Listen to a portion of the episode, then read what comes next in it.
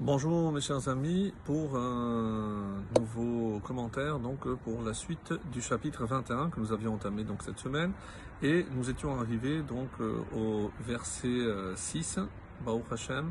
Et on va voir aujourd'hui que euh, dans la vie des fois on peut imaginer faire ce qui nous semble, ce que bon nous semble, mais en sachant que tôt ou tard, on devra rendre des comptes, un petit peu comme il est rapporté dans Pirkei Avot, que ce monde ressemble un petit peu comme un grand supermarché. On peut tout prendre, on a l'impression que tout on peut tout prendre et remplir notre caddie, oui, mais on doit payer évidemment la note avant de quitter ce magasin. Donc, donc ce monde un petit peu à, cette image-là, donc on ne peut pas faire ce que bon nous semble et espérer ne pas rendre des comptes. Et voici comment nous le dira le roi Salomon.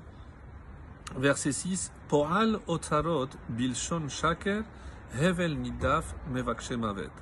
Donc, Poal Otarot, travailler à acquérir Otarot des trésors Bilshon Shaker, avec une langue trompeuse, mensongère, de Sheker. Hevel Nidaf, c'est vanité fugitive, Mevakshe Mavet, qui recherche la mort.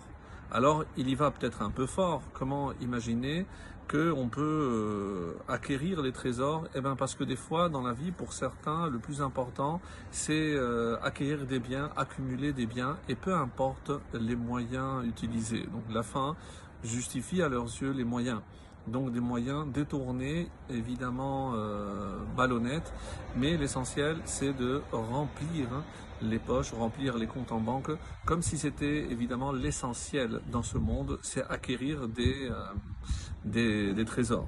Hevel Nidaf, Nidaf c'est comme ce qui est emporté par le vent.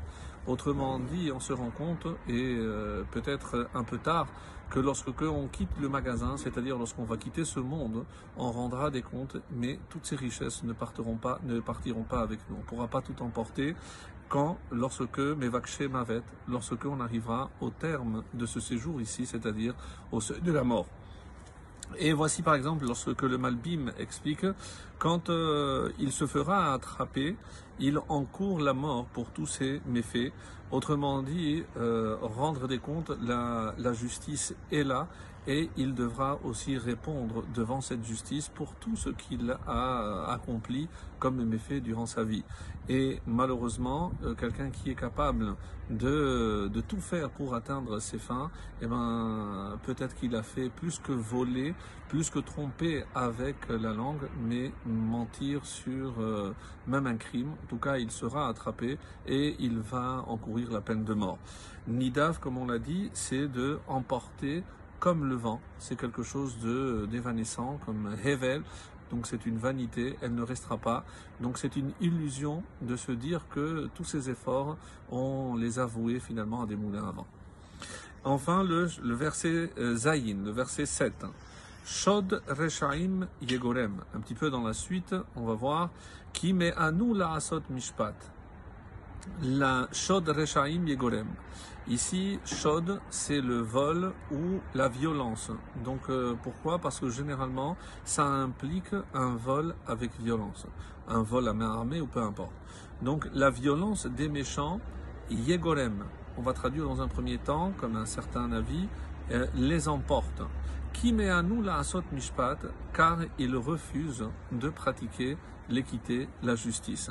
Alors le Radak nous dit qui, euh, qu'est-ce que ça veut dire les emporte? Eh ben, il les entraînera de Gorem, donc les entraîner à leur perte, même si le texte ne l'indique pas. Mais où est-ce que, évidemment, ça peut amener quelqu'un le fait de euh, faire, comme on l'a vu tout à l'heure, pour acquérir ces, ces trésors, eh ben, il ne va pas hésiter à utiliser la violence, en tout cas le vol, la rapine, et c'est ce qu'il dit les entraînera, entraînera à leur perte, ou euh, Yegorem, d'après un autre avis, euh, d'après toujours le, Radak, une autre explication, c'est les brisera.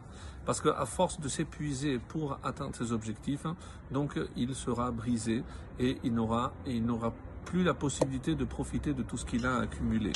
Le ride, par exemple, ou le Metsudot David nous dit que ici, Shodreshaim Yegorem, donc les effrayera.